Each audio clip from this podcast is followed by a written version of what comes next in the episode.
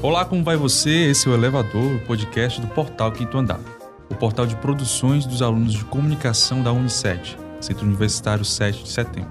Eu sou Eli Naftali e comigo está a Bruna Ramos. Olá, Bruna. Olá, Eli. Olá a todos. Essa é a primeira edição do Elevador e, como tema de estreia, iremos falar sobre ansiedade dentro do ambiente acadêmico. Para mim, a semana de provas é uma época que aumenta a ansiedade e que é sempre de muita correria, porque tem muita coisa para entregar, tem prova para fazer e a gente fica querendo correr atrás do tempo por conta do que foi procrastinado no restante do semestre. Medo, angústia, Choro, choro, Incapacidade. incapacidade, incapacidade, surto. eu fico em um misto de tensão, mas ao mesmo tempo confiança. Até porque são diversos conteúdos a serem lembrados, mas eu sei que eu estudei para aquilo. Na semana de prova, o que eu sinto é uma mistura de sentimentos. Um pouco de ansiedade por finalmente estar chegando o período pelo qual me preparei, e uma mistura de medo e incerteza por não saber o resultado das provas que virão. É uma grande mistura realmente de sentimentos. O que você sente durante a semana de provas? Essa foi a pergunta realizada a alunos da Unicet, que acabaram de passar pelas primeiras provas do semestre. ansiedade e medo resumiram as respostas. Esses termos podem revelar uma tendência dentro do ambiente universitário. E foi no intuito de fazer frente aos efeitos da ansiedade no corpo acadêmico que quatro alunas do curso de Psicologia do Centro Universitário 7 de Setembro, juntamente com o Núcleo Didático-Pedagógico, realizaram durante a primeira semana de provas de 2019.2 uma série de intervenções. Técnicas de respiração, rodas de conversa, meditação, espaço terapêutico, atividades sensoriais para o relaxamento, música e alimentação somam algumas das ações do projeto Estar. E para falar dessa iniciativa, recebemos nesta primeira edição do Elevador as estudantes de Psicologia Rebeca Saraiva, Oi, gente, tudo bem? Bruna Carla, minha xará, diga oi, Bruna. Oi, gente, é um prazer estar aqui. E Sara Menezes. Oi, Sara. Oi, tudo bem? Bom, gente, antes de mais nada, gostaria de agradecer aqui a presença de vocês três. Teria mais uma pessoa do, do projeto, que é a Casa Beatriz, que não se pôde fazer presente, mas eu queria abrir essa nossa conversa perguntando aonde foi que surgiu a ideia de fazer o Projeto Estar. Uma das nossas disciplinas do semestre passado, que foi o quinto semestre, é com o professor João Paulo. Era a disciplina de plásticas integrativas. e psicologia educacional, que ele meio que uniu as disciplinas e solicitou da gente criar um projeto interventivo dentro da nossa universidade. Então a gente escolheu uma temática e começou a pensar em qual intervenção a gente iria fazer. A gente pensou no tema da ansiedade, porque durante as nossas pesquisas a gente viu que ela é bastante recorrente no ambiente universitário. E conversando com o professor, ele falou que essa intervenção poderia ser algo que traria frutos tanto para a gente no nosso ambiente de pesquisa, tanto para as pessoas, os universitários da Unicet, né?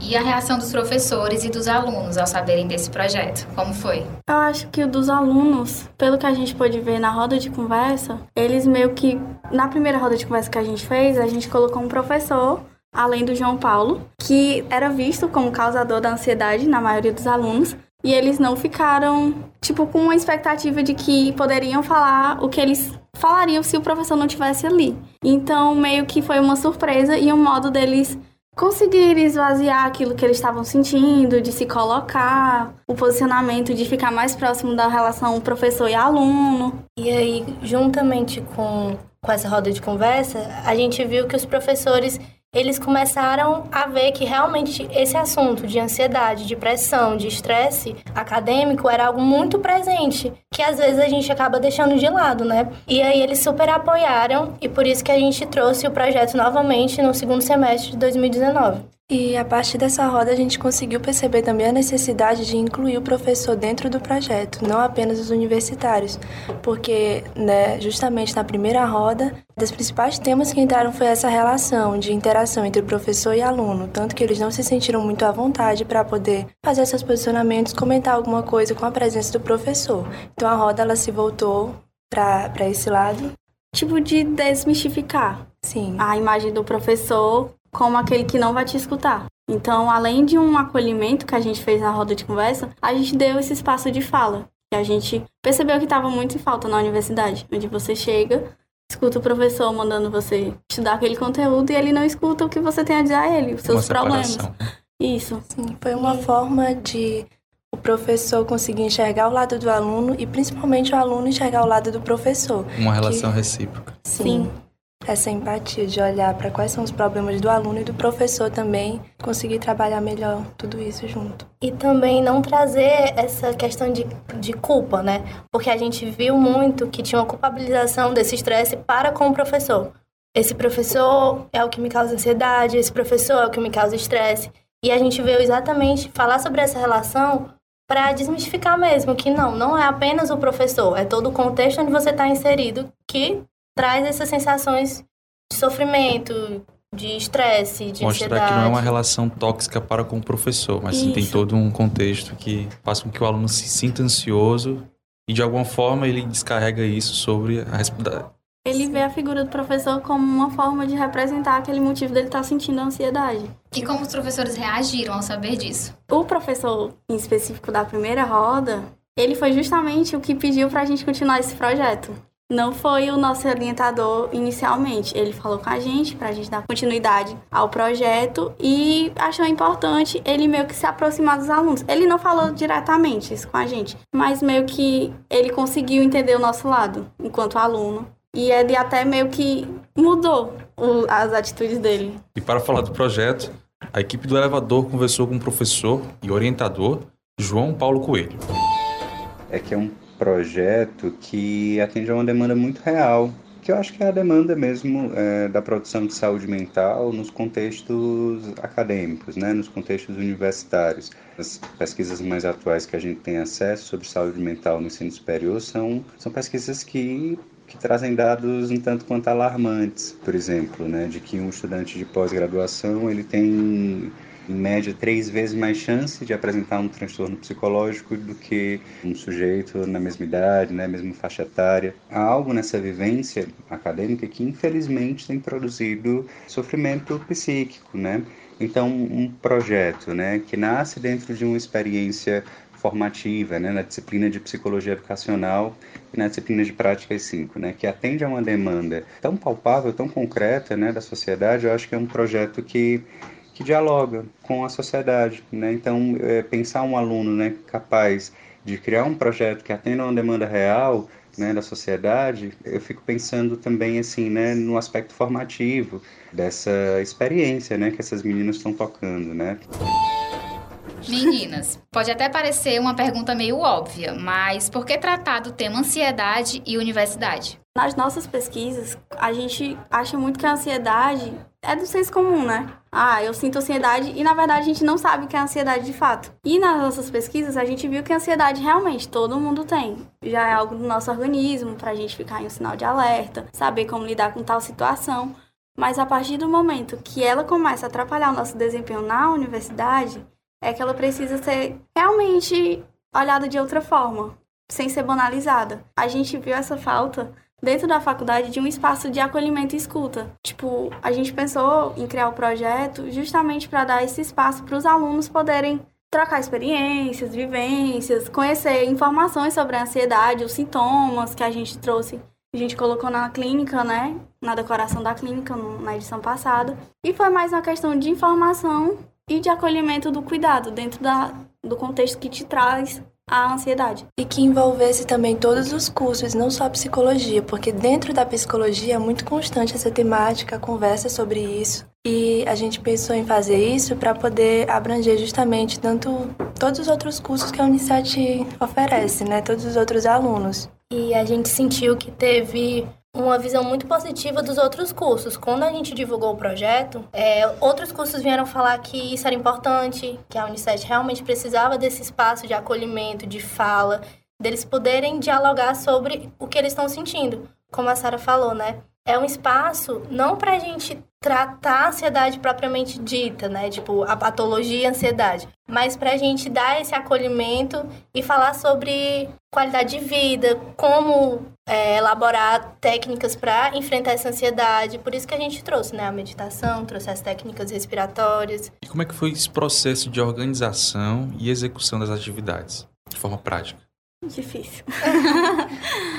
Tudo começou com a questão do embasamento teórico, né? A gente foi pesquisar sobre ansiedade, foi ver como ela podia influenciar na vida da pessoa, mais voltado para o ambiente acadêmico. Depois que a gente conseguiu dar essa parte da pesquisa, a gente foi para orientação, né, com o nosso professor, João Paulo. E aí a gente começou a pensar em técnicas que a gente pudesse trazer, técnicas, métodos, enfim, que a gente pudesse trazer de uma forma mais prática e que pudessem ser aplicadas no cotidiano, né? Principalmente, como a Rebeca falou, por não ser, não se tratar de um projeto que envolva a ansiedade a seu nível patológico, exacerbado, assim. Isso. Tipo... Então a gente procurou coisas que pudessem ser aplicadas no dia a dia das pessoas, como a meditação, por exemplo. A gente trouxe a questão da alimentação, a gente apontou alimentos que poderiam amenizar os sintomas de ansiedade, questão da atividade física, o autoconhecimento que a gente achou bem importante nas rodas de conversas e de você se conhecer, os seus limites e desafios e saber lidar consigo mesmo, estar bem consigo mesmo. Então a gente viu muito que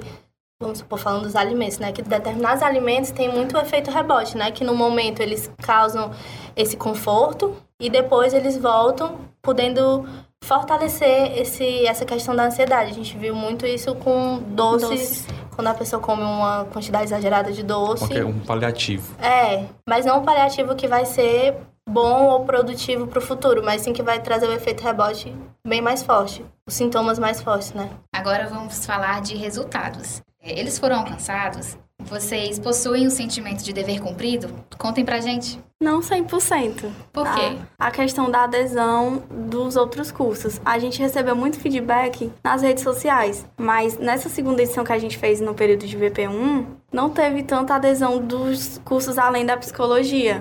Se eu não me engano, teve um ou dois que foram além da psicologia, mas que no Instagram a gente recebeu e a gente ficava esperando esse o comparecimento, né, dos alunos que deram um retorno pra gente. Ah, eu acho muito importante isso, que a gente passa nas salas deixando um recadinho. E eles postaram no Instagram e a gente convidar, ah, vem participar do nosso projeto. Eles, não, eu vou sim e tal. E quando a gente chegou lá, a gente ficou meio que esperando eles comparecerem. Vocês acham que isso tem alguma coisa a ver com o estilo de vida que a gente está levando dentro das redes sociais online. Porque, por exemplo, aquilo que vocês falam, as pessoas dentro das redes sociais apoiam o projeto, estimulam o projeto, mas para o off, a vida real, isso não se reverbera, isso não aparece. Como é que vocês veem isso? Eu acho que ia entrar a questão da correria. Como a gente fez um período de VP1, a gente falava com os amigos nossos, né? Ah, vamos projetar. Ah, mas hoje não dá porque eu tenho que estudar na prova. Se fosse outro horário, aí entra nessa questão. A gente até vai fazer pesquisa, né, de horário para saber qual seria o horário melhor para eles. Mas eu acho que a questão da correria é o principal, de você estar tá focado em fazer algo. Até a questão do senso comum, né? De, ah, eu vou ali meditar. Perder meu tempo com isso, sem conhecer direito o que é realmente a meditação e os efeitos dela. Por isso que foi importante a gente ter tido essa é, atuação na, na época de VP1, porque a gente viu que, como a Bruna falou, na psicologia esse tema é bastante discutido. Nos outros cursos, não. Então, quando a gente trouxe roda de conversa, algumas pessoas ficaram meio receosas de, tipo, o que é roda de conversa? O que é realmente sentar e discutir sobre um tema? A gente viu que tinha essa falta de entender mesmo o que a gente estava propondo. Então a gente pensa nas próximas edições em trazer mesmo que uma explicação, né, do que a gente vai fazer, do que é a meditação, do que é a técnica respiratória, antes da realização, né, nas redes sociais e até em panfletos aqui na Unicef e tudo pesquisar o que eles querem, né? Não adianta a gente trazer meditação se eles acham mais interessante outra técnica. Então a gente vai meio que fazer essas enquetes para ter mais Uma adesão. maneira de atrair, né? Isso. Engajar mais os alunos. Né? Então a ideia não é parar, não é se não. estimular perante o que aconteceu, a gente mas pretende sim adaptar o projeto ao que querem. o que tiver a gente se adapta. E em relação às atividades, como foi o retorno dos alunos que participaram? Muito positivo. Muito positivo. Sim. Força para continuar. Foi. Tinha comentários que a gente ficava se identificando com o retorno que a pessoa dava pra gente. E tinha coisa que a gente nunca tinha pensado. E a partir da fala da, dos que participaram, a gente até, por exemplo, a roda de conversa, na divulgação, a gente não definiu o tema. E a partir da roda de conversa no dia, é que a gente, no final da roda de conversa, a gente fazia um feedback junto com o mediador e definia o que foi debatido aqui. Ela era aberta, mas ao mesmo tempo se direcionou para um tema. Então, meio que a gente conseguiu com que eles falassem, se identificando um com os outros. Não ficou entreaberto, já que não tinha um tema definido inicialmente. Uma terapia coletiva. Sim. Troca de experiências e identificação. Foi o que mais marcou. E para falar desse retorno, nós vamos ouvir o estudante de publicidade e propaganda João Vitor, que conta como foi a experiência de participar de uma sala de meditação. A experiência foi a melhor possível. É, pude aprender uma forma simples e prática de poder relaxar, é, não importa o canto que eu esteja, é só basta ter concentração e você poder trabalhar a forma da respiração como o próprio professor ensinou, de maneira simples, curta e objetiva. Então foi uma experiência muito agradável e que eu vou poder levar para o restante da vida. Ainda mais de uma forma muito simples, né? Que, que dá para se fazer em qualquer canto. Então foi ótima a experiência e quero poder aprender mais na decorrer do semestre ainda.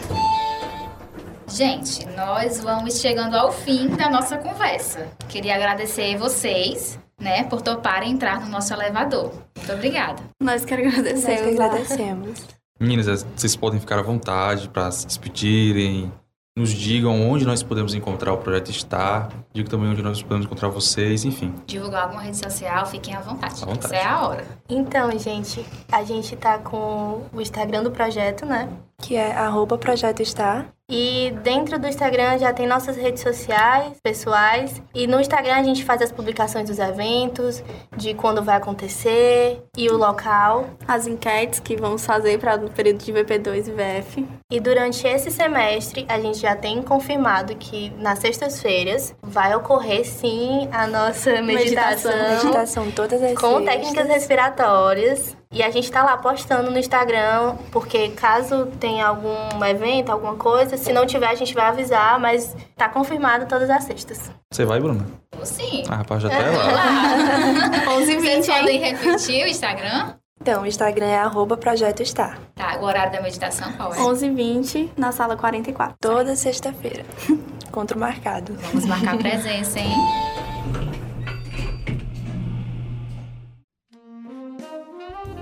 Bom, gente, esse foi o piloto do nosso podcast. Uma ideia ainda em maturação e contamos com a sua ajuda. Você pode nos enviar sugestões, críticas e, quem sabe, até elogios. Não é isso, Bruno? É sim, Eli. Para manter contato com a equipe do Elevador, você que está nos ouvindo pode enviar um direct pelo perfil do Instagram do Quinto Andar, que é arroba Quinto Andar Unicet. Temos também o e-mail, que é npjunicet.gmail.com. É isso, contamos com vocês. Um abraço!